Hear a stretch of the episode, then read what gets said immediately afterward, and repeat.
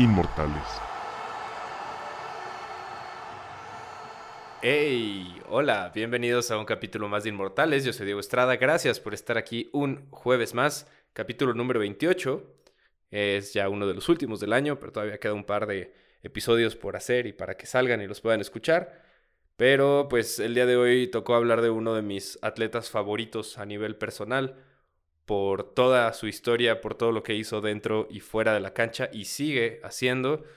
Un hombre que también por muchos eh, años ocultó algo que después declararía diciendo que odia el tenis y que odió jugar tenis, que nunca fue algo que él quiso hacer. Vamos a ver por qué esa declaración, a qué se refería con eso y pues una historia de las más interesantes en, en el deporte, la de Andre Agassi. Entonces, pues vámonos a conocer la vida de Andre Kirk Agassi, quien nació un 29 de abril en la ciudad de Las Vegas, Nevada, en Estados Unidos. Agassi fue el último de cuatro hermanos que habían intentado todos incursionar en el mundo del deporte, gracias en parte a su papá, Emmanuel Mike Agassi, como lo conocían. Y Emmanuel fue, bueno, es un inmigrante de los Estados Unidos, es un hombre que llegó a los Estados Unidos buscando el sueño, el American Dream. Él incluso fue deportista, participó en los Juegos Olímpicos de Londres y Helsinki, representando a Irán en ese entonces, eh, Londres 48 y Helsinki 52. Perdió sus primeras peleas en ambas ocasiones y se quedó con esta frustración, si así le podemos llamar, este deseo de convertirse en un atleta de alto rendimiento, en un deportista profesional, y al no lograrlo, pues con todos sus hijos intentó hacerlo, sobre todo en el tenis, y pues había intentado de todo con los tres hermanos de Andre para que lograran destacar, pero no fue hasta que Andre lo logró cuando su padre vio que ahí era donde iba a encontrar el éxito. Su padre era de un carácter muy fuerte, era exigente de una manera excesiva. Él incluso creó una máquina que le lanzaba, creo que 2.500 pelotas al día, una cosa así, a Andre para, para que practicara. El propio Agassi la bautizó como el dragón y es algo que pues lo tuvo sin descanso muchísimos años. Su papá estaba obsesionado con hacer de Andre un, un tenista profesional cuando se mudaron de casa, él cuenta también que lo primero que hizo su papá fue ir a medir el patio de atrás para convertirlo en una cancha de tenis y así lo hizo con las medidas profesionales y todo. Y pues le puso ahí el dragón a Agassi para que entrenara prácticamente todo el día. De alguna manera también lo privó de, vivir una infancia, digamos, normal. Y pues creo que aquí empezamos a entender por qué usaba tanto esta palabra de odiar el tenis o la llegó a usar nunca fue en realidad su intención ni, decisión propia el meterse tanto a, a, este deporte. Era bueno y lo sabía, pero pues él también quería decidir y gran parte de su infancia y de, su vida, sus primeros años, él no tenía voz ni voto en lo que pasara con él. Su papá lo empezó a llevar a los clubes deportivos y, y a los clubes donde se jugaba tenis a jugar algunos, algunos partidos, a seguir entrenando y pues incluso a, apostar con él, a empezar a lucrar con su hijo. De hecho, hay una historia muy curiosa que cuando Andre tenía nueve años apenas, se encontraron en uno de los clubes a los que iban a Jim Brown. Si no le suena el nombre, pues Jim Brown es probablemente el mejor corredor en la historia de la NFL, uno de los jugadores eh, de este deporte más importantes. Y Brown también era entusiasta del tenis y de las apuestas y pues estaba ahí en los country clubs, como se les conocen. Y pues estaban ahí también Agassi y su papá. Él, eh, bueno, el papá de Agassi trabajó muchos años en casinos de Las Vegas, estuvo siempre cerca de el dinero y las apuestas y tal, entonces pues él también era algo que le gustaba y pues también gran parte por la que puso a su hijo a todo esto era por conseguir una buena cantidad de dinero de eso. Y ahí vio la oportunidad con Jim Brown, se acercó al jugador y le apostó su casa, el papá de Agassi le apostó su casa a que su hijo lo vencería en un juego a tres sets. Obviamente Jim Brown lo creyó ridículo y completamente imposible, un niño de nueve años ganándole. Y le dijo, no voy a ser tan gacho contigo, reduzco la apuesta a 10 mil dólares. Y pues bueno, quedó la apuesta en 10 mil dólares. André a los 9 años le ganó los primeros dos sets a uno de los mejores deportistas de la historia. Y ya cuando iba perdiendo los primeros dos sets, le dijo al papá de André, eh, Jim Brown, que si mejor bajaban la, apuesta a 500 dólares. Y esos 500 dólares los, los acabó pagando Jim Brown, el papá de, de Andre. Y pues así el niño de tan solo 9 años le ganó a uno de los mejores corredores de la NFL en la historia. Y pues desde ahí empezaba a hacerse un nombre André, al menos a nivel local. Empezaba a demostrar que era un buen jugador que tenía talento, que tenía mucha fuerza en su revés y, en, la, en, los regresos de, pelotas que tenía. Y también esto le ayudó mucho porque su papá llegó a conseguir que practicara con estrellas del momento, como lo fueron Jimmy Connors, el mismo Bjorn Borg. El papá de Andre, cuando estos atletas iban a Estados Unidos, era quien les, eh, les ponía las cuerdas a sus raquetas, entonces de ahí empezó a hacer buenas relaciones y le daba la oportunidad a su hijo de que peloteara de repente con estas grandes estrellas del tenis en ese momento.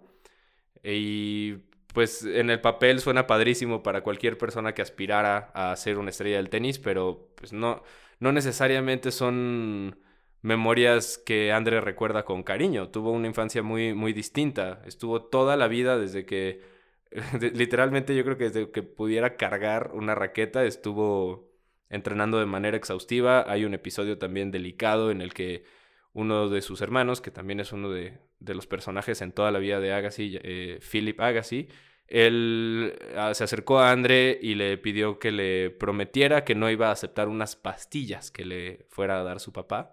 Pues estas pastillas resultaban ser Speed, se la suministraba el papá de André, lo había hecho con su hijo, eh, con Philip, y lo hizo con André para intentar mejorar su rendimiento. Y pues esto ya era algo muy importante y algo que no podía dejar pasar. Entonces André, después de lo que le dijo su hermano, un día aceptó la pastilla y fingió jugar mal y tener un partido terrible para como que el padre de André pensara que era generado esto por, por la pastilla que le había dado. Entonces lo dejó de hacer desde ese momento, le importó más que estuviera bien Agassi y quitarle esto con tal de que tuviera un buen desempeño. Entonces pues a lo que voy es que esto habla mucho y dice mucho de la intensidad que tenía eh, Emanuel eh, al entrenar a André y con este afán de que se convirtiera en una estrella, este sueño frustrado que él tenía y proyectándolo hacia, hacia su hijo. Y mm, pues prácticamente decidía por él, decidía por, por André y él en ningún momento pudo decir yo no estoy de acuerdo y todo se hacía de acuerdo a lo que pensara su padre. Y pues eh, eh, al mismo tiempo Emanuel sabía que el entrenarlo por su cuenta no iba a ser todo. Él no estaba, él no fue jugador de tenis, él solamente era como entusiasta, pero nunca, nunca lo practicó y pues todo lo que sabía también lo iba conociendo conforme entrenaba a su hijo. Entonces pues decidió enviarlo a un lugar profesional, exclusivo y dedicado a entrenar a, jugadores de tenis. Y este lugar fue la Academia Boletieri en Bradenton, Florida eh, estamos hablando de un niño que vive en Las Vegas y se va del otro lado del país a entrenar a Florida, a una academia, entre comillas, porque los testimonios tanto de Andre como de muchas personas que, estuvieron ahí no son los mejores en el sentido de que parecía una academia militar. Eh, dormían en, lugares muy cerrados, muy fríos, muy oscuros, se les daba de comer cualquier cosa, prácticamente estaban ahí, pues sí, les digo, como una especie de, de cuartel donde lo único que hacían era pues prácticamente jugar la gran mayoría del día, estudiar de repente y dormir. Entonces, pues una vez más la infancia de Agassi pues se puso en pausa porque no porque lo haya decidido, sino porque su padre decidió que él iba a ir a Florida a entrenar en la Academia Boletieri y pues la situación económica de la familia Agassi no era tan buena no les alcanzaba definitivamente para tener a André en una academia como la Academia Boletieri, por lo que solo planeaban tener a André unos meses en la academia. Haciendo un pequeño paréntesis, eh, como que no he, mencionado a, la mamá de André, eh, lo que cuenta él es que ella siempre fue como la parte comprensiva, pues justamente, ¿no? La parte de mamá, de soportar y ayudarlo también a a esta presión que, tenía de, por parte de su papá. Su mamá siempre estuvo como en ese otro lado de la balanza, pero bueno, finalmente el que decidió que, se fuera a, Florida fue su papá. Y Andre empezó unos, unos meses a estar ahí, que era lo que planeaban tenerlo, les digo, por la cuestión económica, se esperaba que solo estuviera tal vez unos tres meses. Pero cuando Nick Boletieri, que era el hombre que estaba a cargo de la academia, lo vio jugar y lo vio entrenar, él sabía que tenía un enorme talento en Andre y que no podía dejarlo ir. Y pues le dijo al padre de Andre que no se preocupara por el dinero, rompió el cheque y le dijo, no te preocupes, yo me encargo de él. También para los entrenadores y esto, pues es una fuente de ingresos porque empiezan también como a... Años después, cuando le empieza a ir a los, a los jugadores eh, mejor, pues de alguna manera cobran todo lo que hicieron esos años por ellos, ¿no? Entonces, eh, pues decidió, decidió Nick tenerlo ahí unos, unos años porque sabía que tenía talento y pues ese talento no tardó en, ser demostrado. André en ese lugar le ganaba a todos y ganaba todo, sin ser muy feliz definitivamente. Extrañaba a, su familia, extrañaba a su casa, a sus amigos. No le gustaba ir a la escuela que, que era parte del programa de la academia. Buscaba cualquier oportunidad para llamar la atención, para que lo regañaran, lo expulsaran. Y es aquí donde empieza como el Andre Agassi que conoció la gente Ah, durante eh, los, primeros años de su carrera. Se empezó a pintar el pelo, se hizo un moicano enorme, llegaba tarde, no iba a clases, que por cierto las clases eh, para dedicarse ya más, de una manera más profesional al tenis la dejó a los 14 años, a esa edad dejó de, de estudiar definitivamente. Y pues comenzó también a fumar marihuana, comenzó con el alcohol a una edad muy, muy joven, a unos 13, 14 años fue cuando comenzó todo esto más que con la intención de crear problemas, de verdad parecía que lo único que quería era llamar la atención y, largarse de ahí porque no le gustaba y no estaba contento, pero pues su juego era demasiado bueno para eso. A pesar de que hay incluso una historia en la que él salió a jugar con jeans y como casi casi faltándole al respeto a su, a su rival, lo venció y todo. Entonces, pues buscaba la manera de, llamar muchísimo la atención y pues incluso una, una regañada por parte de Nick, pero pues se dio cuenta que no se pudo, terminó por unirse al, enemigo y llevar la fiesta en paz con Boletieri, a tal punto en el que ya en el inicio profesional de su carrera Nick empezó a coacharlo, fue, fue su primer entrenador, entonces digamos que estos gritos de, atención no funcionaron mucho y pues André terminó por ceder y seguirse dedicando al tenis sin dejar de ser él, sin dejar estos peinados y estas cosas que iremos viendo lo importante que fueron. Em, pues eso no lo dejó a un lado, pero pues decidió también quedarse ahí y, hacer lo que, lo que tenía que hacer y además siendo muy bueno haciéndolo. A los pocos años, en 1986, cuando él tenía 16 años, comenzó ya su ascenso en el mundo del tenis, fue cuando debutó de manera profesional, fue firmado por Nike y entró al top 100 del ranking de la ATP, sin dejar a un lado, les digo, su, su lado rebelde. In the spring of 1986, 16-year-old Andre Agassi, with coach Nick Bollettieri by his side, packed up his rackets and joined the ranks of professional tennis el peinado, la banda en la cabeza, jugar en mezclilla, seguía, pero pues seguía jugando de manera impecable y llamando muchísimo la atención. Lo empezaban a ver como la cara del el futuro del tenis en Estados Unidos. Y pues ese año también tuvo su primera participación en un torneo de Grand Slam, fue justamente en el US Open de 1986, donde pues fue eliminado en primera ronda, pero ya comenzó a foguearse a nivel profesional. Y su primera victoria en un torneo de ATP tardó poco en llegar, solamente un año, en 1987. André ganó el torneo de Itaparica en Brasil y bueno, así logró su primer título de un, del Tour de la ATP. Ese mismo año también jugó en Wimbledon en 1987, pero se dio cuenta que era algo que no le gustaba, que Wimbledon era un torneo que, con el que no simpatizaba porque pues estamos hablando de un rebelde, de un atleta que suele ir en contra de, los esquemas establecidos. Pues Wimbledon es un torneo de tradición, sabemos perfectamente que es un, torneo en el que solamente los, los, tenistas tienen que jugar con ropa blanca, el código de etiqueta, es el, torneo más antiguo, es también el único que hay, el único de los cuatro torneos de Grand Slam en pasto. Entonces, pues todas estas tradiciones no iban con Agassi en ese momento y pues de hecho después del 87 estuvo un buen rato sin, sin asistir, eso sería importante después, pero bueno, en ese momento en el 87 ganó el primer torneo de ATP y también jugó en Wimbledon y no le gustó para nada. Y pues el tenis es un, un deporte como muchos otros complicado en el sentido de la constancia puedes llegar a tener muy buenos momentos o puedes tener bajones considerables en tu carrera y eso fue lo que sucedió con, con Andre después de su primera victoria en, un torneo de ATP. Tuvo un bajón importante, no disfrutaba tampoco estar ahí. Él cuenta también que en ese momento llegó a un parque con sus raquetas y se las regaló a unas personas que estaban ahí dispuestos ya a olvidarse del tenis por completo. Pero pues poco a poco fue encontrando inspiración, fue recuperando nivel y confianza y también dándose cuenta de lo que era capaz, ya tal vez aceptando un poco más que era, que era un buen jugador a pesar de todo lo que venía detrás.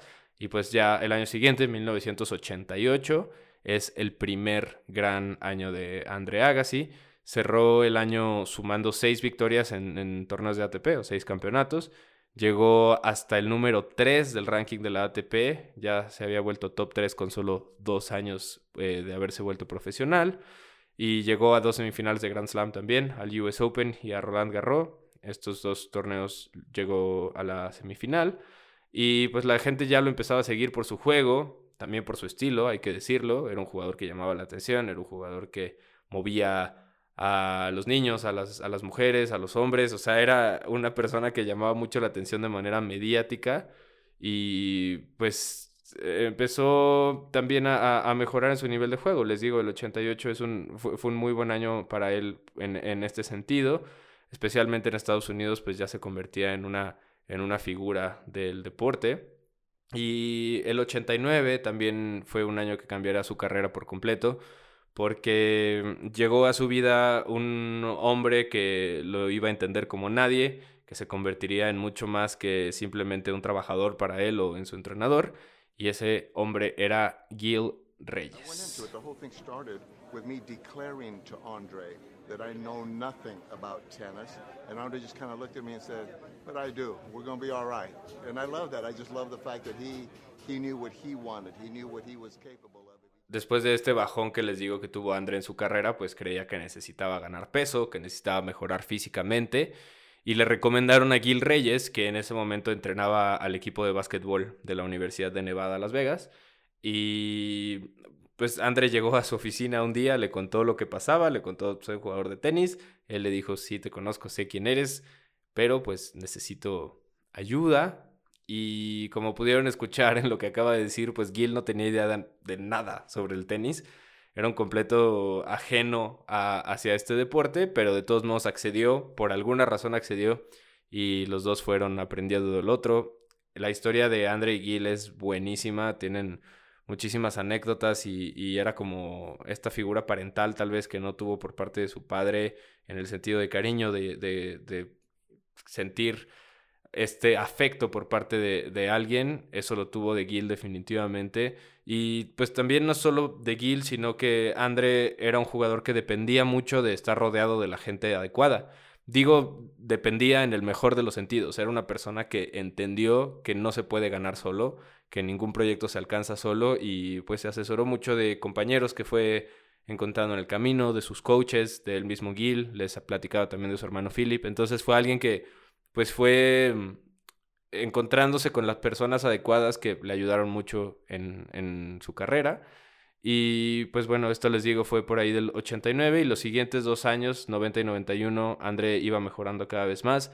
Llegó su primera final de un torneo de Grand Slam, que fue justamente en Roland Garros pero fue derrotado por el ecuatoriano Andrés Gómez.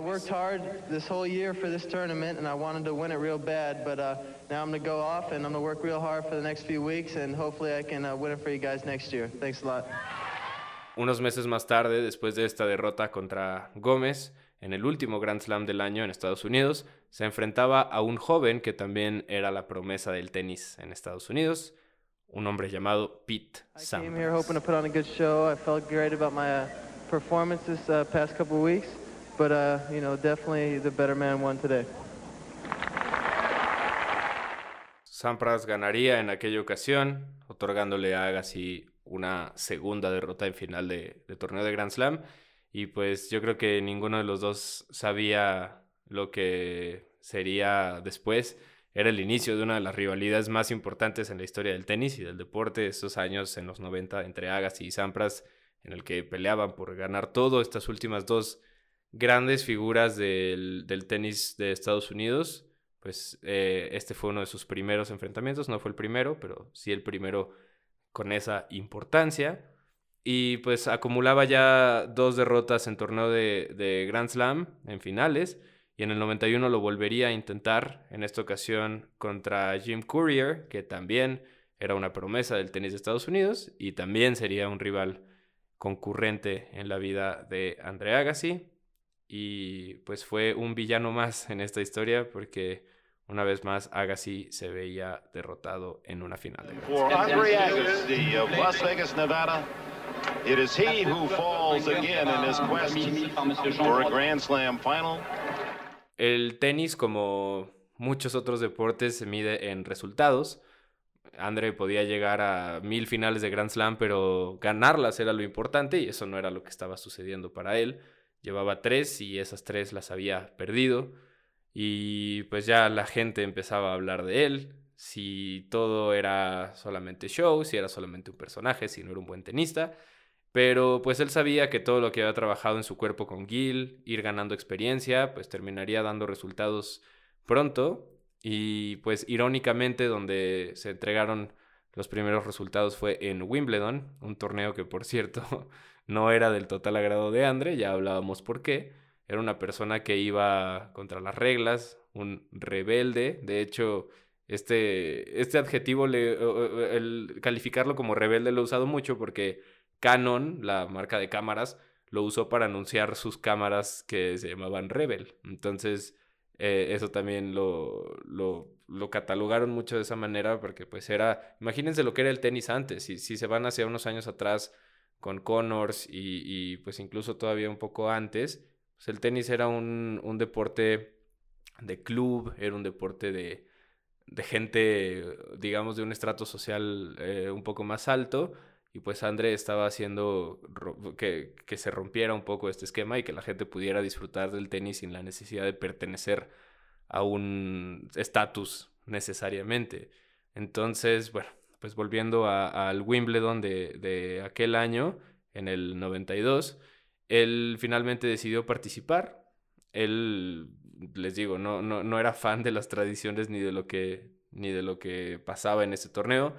Contábamos que en el 87 sí participó, pero del 88 al 91 no entró en este torneo y no hay ningún problema. De hecho, pues como seguramente saben, los tenistas deciden qué partidos juegan, a qué torneos entran y a cuáles no, porque el calendario es muy amplio. Y bueno, Agassi se, se retiró de, estos, de estas ediciones de Wimbledon y no fue hasta el 92 cuando decidió participar afortunadamente porque pues ocupando el lugar 12 en el ranking de la ATP, empezó su torneo y llegando ya a las fases finales, en cuartos venció al señor Boris Becker y en semis a un John McEnroe que también ya estaba en sus últimos años, pero pues son nombres importantísimos y de gran calibre en la historia del tenis los dejó en el camino para en la final enfrentarse al croata Goran Ivanisevic. Total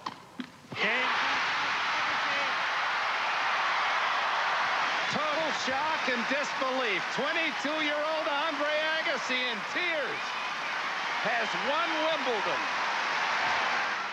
Con 22 años de edad llegaba el momento para Andre.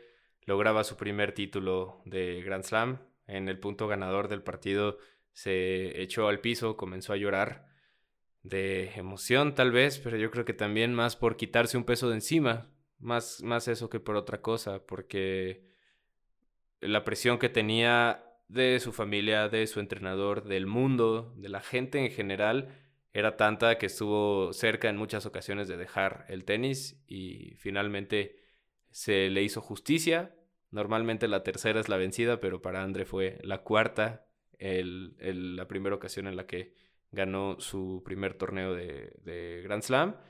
Y algo curioso también de, de, aquel entonces fue que en el lado de las mujeres, en ese Roland Garros del, del perdón, en ese Wimbledon del 92, eh, quien mandaba en el lado de las mujeres era Steffi Graf, Stephanie Graf, una de las mejores tenistas también de la, de la historia. Él tenía como una especie de crush por, por, por Steffi y esperaba verla en el baile tradicional, normalmente una tradición más de Wimbledon, cuando eh, hay una cena después de, las finales en la que pues asisten el campeón de individual masculino, el campeón de individual femenino y pues se hace ahí como un, baile entre ellos. Él esperaba verla ahí para conocerla y, platicar con ella, pero pues no fue para nada lo que André esperaba y pues dejemos esto ahí con un asterisco porque obviamente para los que sepan pues la, la vida de Steffi Graf y André se vuelve a encontrar en algún momento. Pero bueno, después de este, esta victoria en, en, Wimbledon, el 93 fue un año muy complicado para, para Agassi. Una lesión en la muñeca lo alejó de las canchas por gran parte del año. Fue sometido a cirugía y cuando estaba dentro de la cancha y cuando pudo regresar, pues definitivamente no era su, su mejor versión. Llegó a caer incluso al lugar 33 del ranking de la ATP.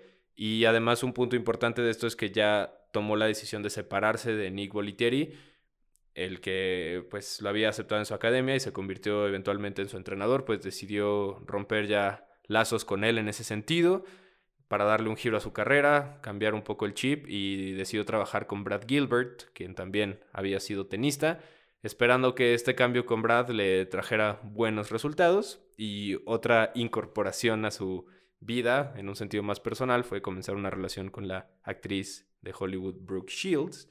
Y pues estas nuevas relaciones eh, esperaba Agassi que estuvieran cargadas de buenas cosas y vinieran buenos resultados en, en el deporte, esperando que el 94 fuera un buen año para él y pues efectivamente los resultados llegaron a, finales de 1994 cuando ganó el US Open de aquel año contra el alemán Michael Stich.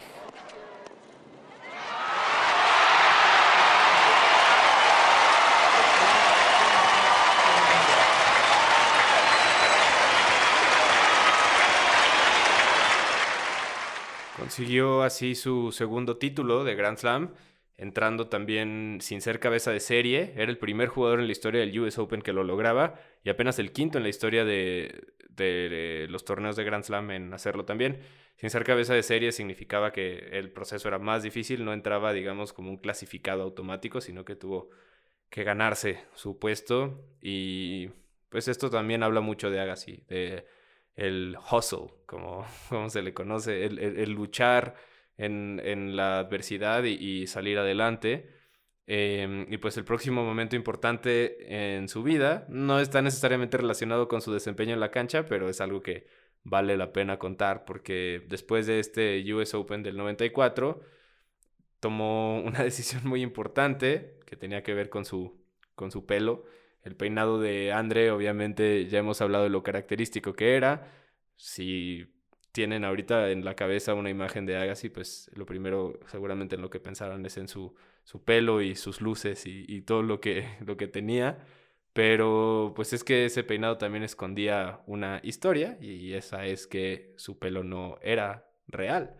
Él había tenido problemas de pérdida de cabello por muchos años y había usado una peluca por, por un buen rato pero pues sabía que si lo aceptaba y si de la nada salía con un peinado diferente, pues los medios se le irían encima, ya de por sí no era el más querido por el mundo del tenis, em, pues aún más con cualquier cosa que encontraran, pues se lo iban a echar encima, pero pues finalmente por, por consejo de su entonces novia Brooke Shields, tomó la decisión de dejar la peluca, de raparse, de afrontar su calvicie y, empezar una nueva etapa en su vida.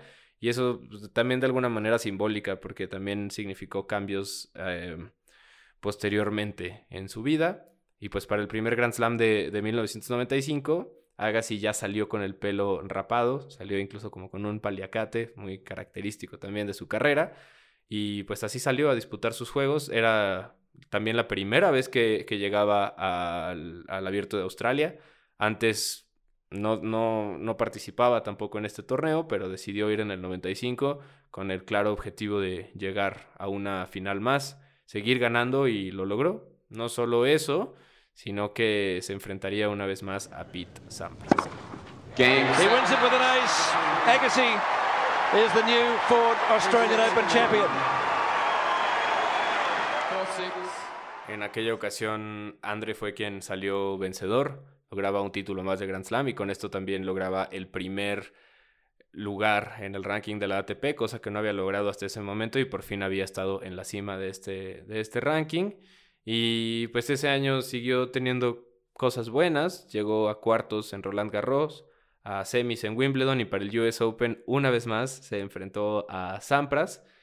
Él, antes de, esta final del US Open, André, había estado imparable ese verano, no había perdido un solo partido en, en, el verano, él mismo lo llamó como, él lo bautizó como el verano de venganza, en el que pues quería redimirse por completo, tener un muy buen cierre de, de año en el tenis pero pues fracasó en la última gran prueba. Pete le ganó esa final de, US Open en el 95.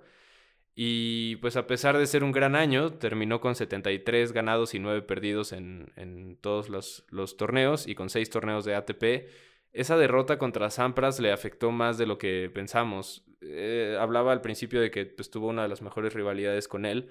Y es cierto, eran eh, agua y aceite, eran muy diferentes. Sampras era, digamos, mucho más reservado, era alguien que se dedicaba mucho a su juego, una persona mucho más paciente en ese sentido y pues André era la antítesis a eso y también en la cancha llegaron a tener partidos memorables y pues el haber perdido contra, contra Pete, no solo que haya perdido contra él, sino que venía de tener una racha buenísima, durante todo, todo ese, ese año, le, le, afectó mucho. Fue, fue algo que, que presentó un, un, bajón en su carrera. El highlight del año siguiente, del 96, fue haber ganado la medalla de oro en los Juegos Olímpicos de Atlanta, finalmente cumpliendo el sueño de su padre que él no pudo cumplir.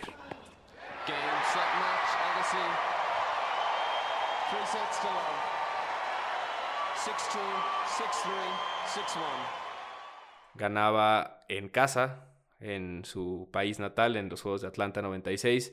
Pues sí, cumpliendo lo que su padre no pudo hacer y él mismo declaró alguna vez, Manuel dijo que es lo más cerca que estará en su vida de una medalla de oro. Lo logró y con esto solamente le faltaba un torneo de Grand Slam para completar el que se conoce como el Golden Slam, que es ganar los cuatro torneos de Grand Slam, Australia, Francia, Inglaterra y Estados Unidos y ganar la medalla de oro. Le faltaba Roland Garros, le faltaba ganar en la arcilla. Y pues ese término de Golden Slam todavía no se inventaba ni siquiera porque pues nadie lo había logrado. Era algo que no, no había sido logrado por nadie hasta ese momento. Y pues tampoco se veía muy claro que haga si lo fuera a hacer pronto porque, como les decía antes de este eh, este pedazo que escuchamos de cuando ganó el oro, pues tenía un bajón en su carrera después de haber perdido contra Pitt. Era una mala racha que tenía. Ese oro olímpico en realidad fue como un oasis en un muy mal momento de, de Andre. Y pues tenía una razón de ser todo esto. Eh, tal vez no tomaba las mejores decisiones eh, en su vida personal. También la espalda lo empezó a castigar muchísimo. Tenía ya serios dolores y problemas de, de espalda.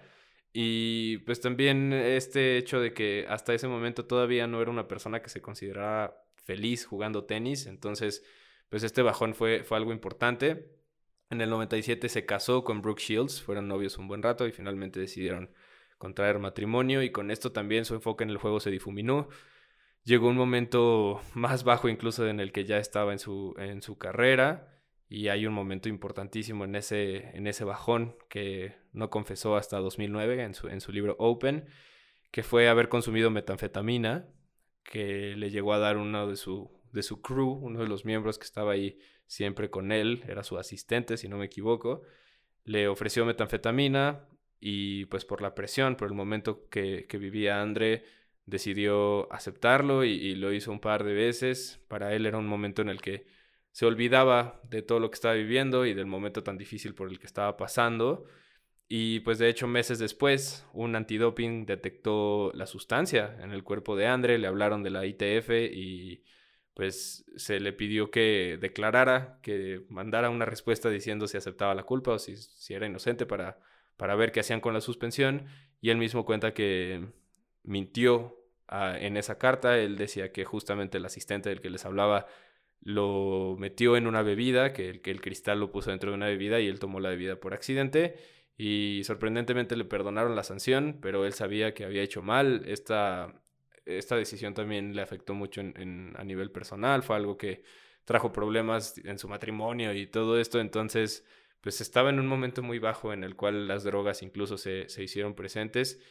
Una persona sola, una persona difícil, ajena a muchas cosas, pues se, digamos que podríamos llegar a entender el por qué llegó a, a, consumirlo, pero pues sí, fue un momento muy bajo de su, de su carrera, llegó a caer hasta el puesto 141 del ranking mundial y pues muchos le decían que ya se retirara, que ya no hiciera esto, que se dedicara a otra cosa a pesar de ya haber logrado cosas importantes en, en el mundo del tenis.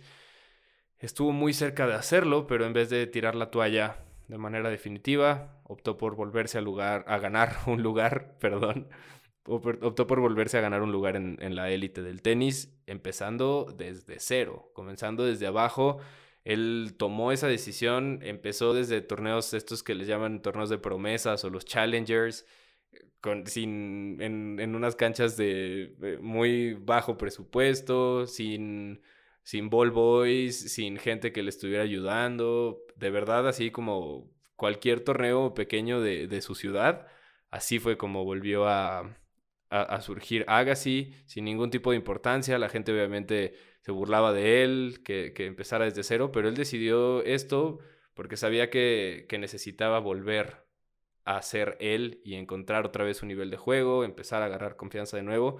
Y poco a poco lo, lo, fue logrando. Otra cosa que también le ayudó mucho fue empezarse a meter al rollo caritativo, al trabajo de caridad.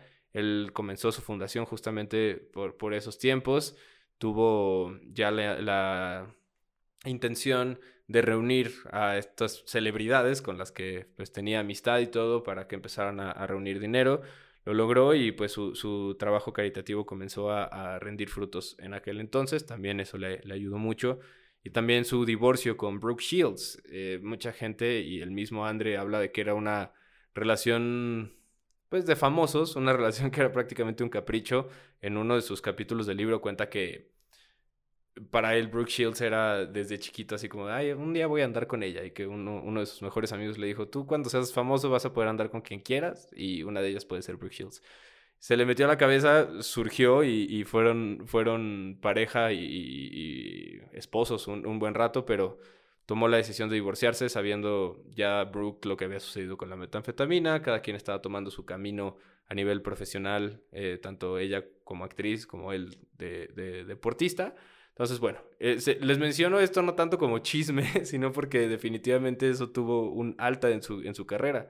Todo esto junto, ¿no? El empezar desde abajo otra vez, el, comenzar con su fundación y, su divorcio, le, le, ayudaron a tener un segundo aire en su carrera. Después de pensarlo mucho tiempo, decidió asistir a Roland Garros 1999. Era el único torneo, les digo, que, les que le faltaba de los cuatro torneos de Grand Slam. Y hay una anécdota que él también platica que en uno de sus partidos de, de Roland Garros 99 olvidó meter su ropa interior a su maleta, olvidó meter calzones y tuvo que jugar así ese partido. Ganó ese juego y pues también se convirtió en su cábala, se convirtió en algo que no dejaría de hacer. De alguna manera pensó que le dio suerte y no jugó con ropa interior el resto de Roland Garros. Y pues llegó a una final más, no le estaba yendo muy bien, iba dos sets abajo, 6-1, 6-2, y de alguna manera Agassi, una vez más, como lo había hecho toda su vida, logró recuperarse de esa lesión.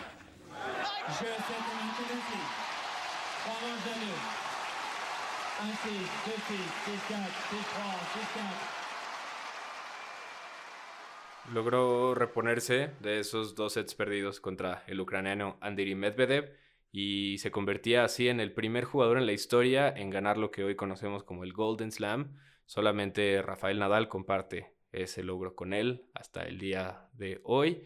Y Agassi se veía bien, Agassi se veía jugando seguro, rozando ya los 30 años, pero seguía en un, en un buen nivel después de todas estas decisiones que tomó. Meses más tarde, ganó también su segundo US Open contra Todd Martin.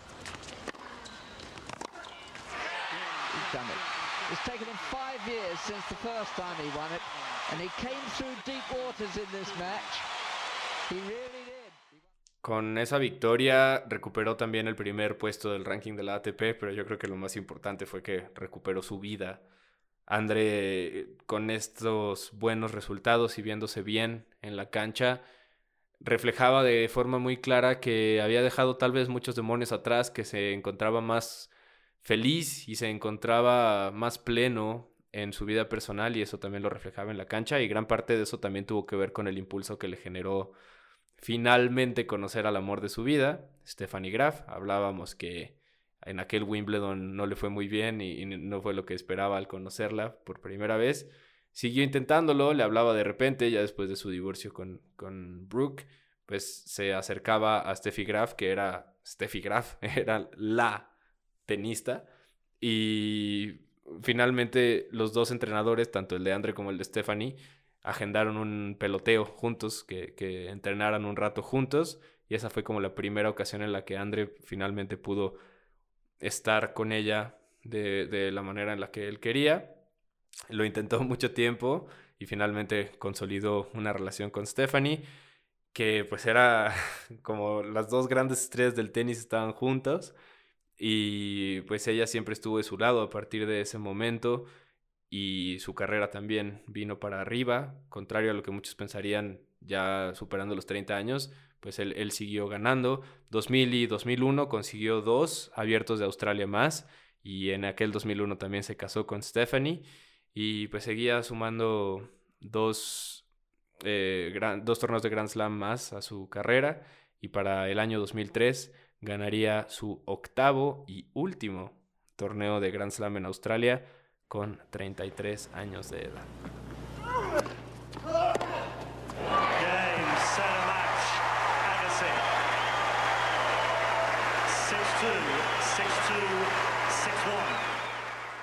Naturalmente, y pues como sucede con todos los deportistas por una cuestión de edad, empezó un, un bajón en su, en su nivel de juego. También una lesión en la espalda que platicamos hace rato, cargó toda su carrera. La cortisona fue su mejor amiga por un muy buen rato, quitándole los dolores de espalda, pero empezó a, ser cada vez menos tolerable para él.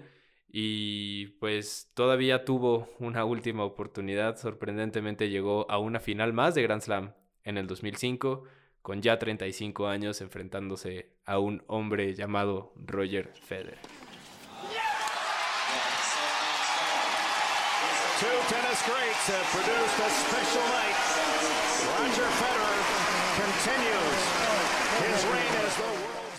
Para Roger ya era su quinto torneo ganado de Grand Slam.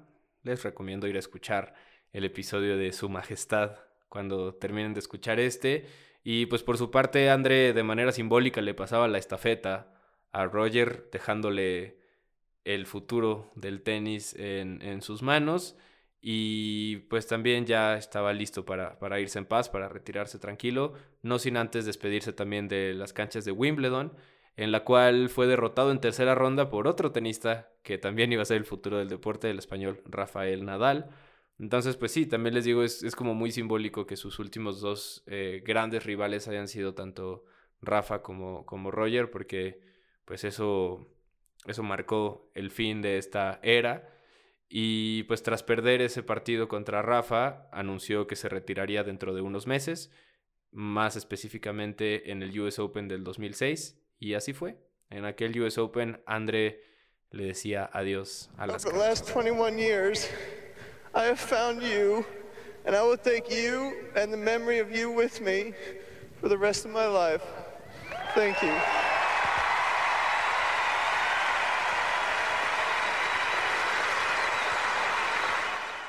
Así terminó la carrera en cancha para André Agassi en su país natal, en uno de los torneos que él más disfrutaba jugar. se cayó el estadio de aplausos, él no dejó de lanzar besos al público como lo hizo toda su carrera, con lágrimas en el rostro y pues siempre debiéndose a su público, a sus fanáticos como siempre lo hizo, agradecido con la gente, que gran parte de su éxito tuvo que ver con el hecho de que siempre confiaran en él, siempre hubiera esperanza en que André podía más y que nunca era el final. Y en el 2006 se despidió. Un atleta que odió jugar al tenis, pero lo hacía de gran forma, que rompió completamente con todos los prejuicios y esquemas que se tenía del tenis y además lo hizo de una manera maravillosa. En 21 años de carrera terminó con un récord de 870 ganados y 274 perdidos. Imagínense, más de mil juegos es a lo que se expone un tenista de 21 años de carrera. Logró estar 101 semanas en el número uno del ranking de la ATP, 60 títulos en total de la ATP, campeón de Copa Davis con Estados Unidos, ganador de ocho torneos de Grand Slam y medallista olímpico. Hablábamos del famoso Golden Slam. Y en el 2011 finalmente fue inducido al Salón de la Fama del tenis. today standing here receiving this honor, I am living proof that no dream, no journey is impossible. Thank you.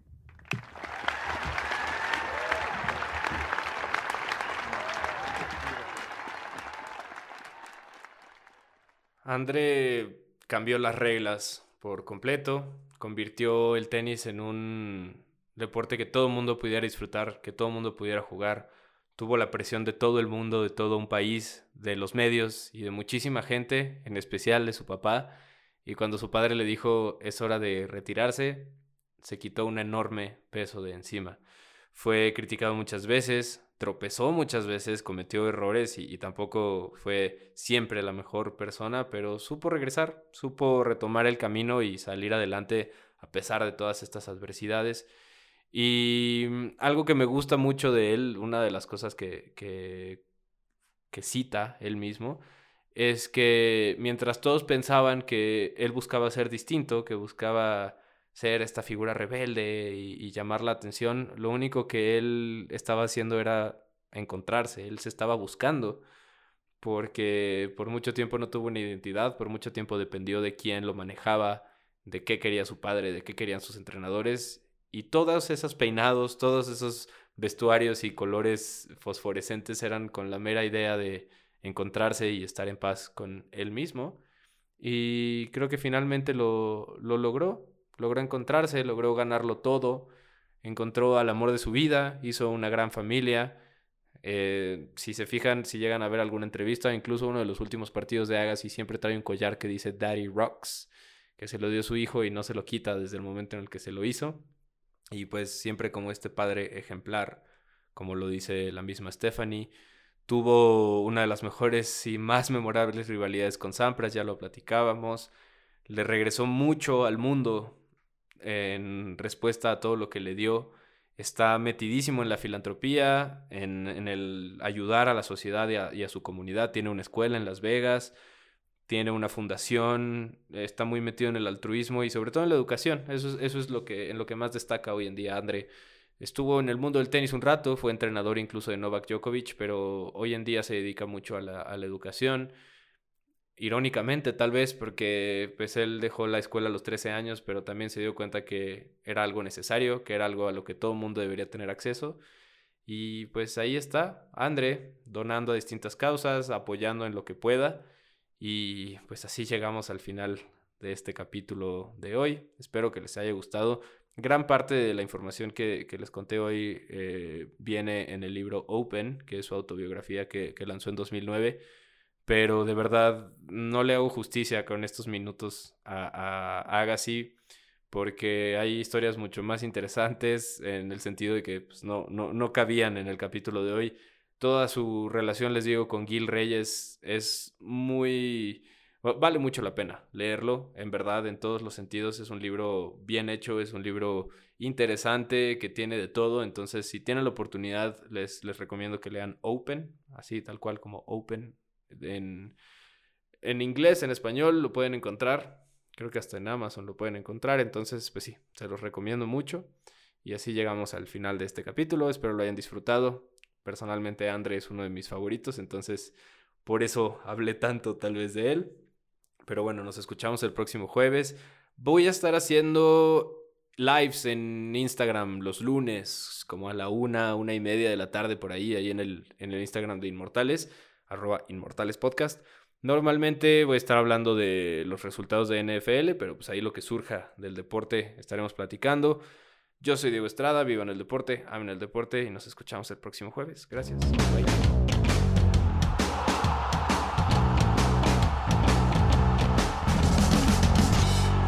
Inmortales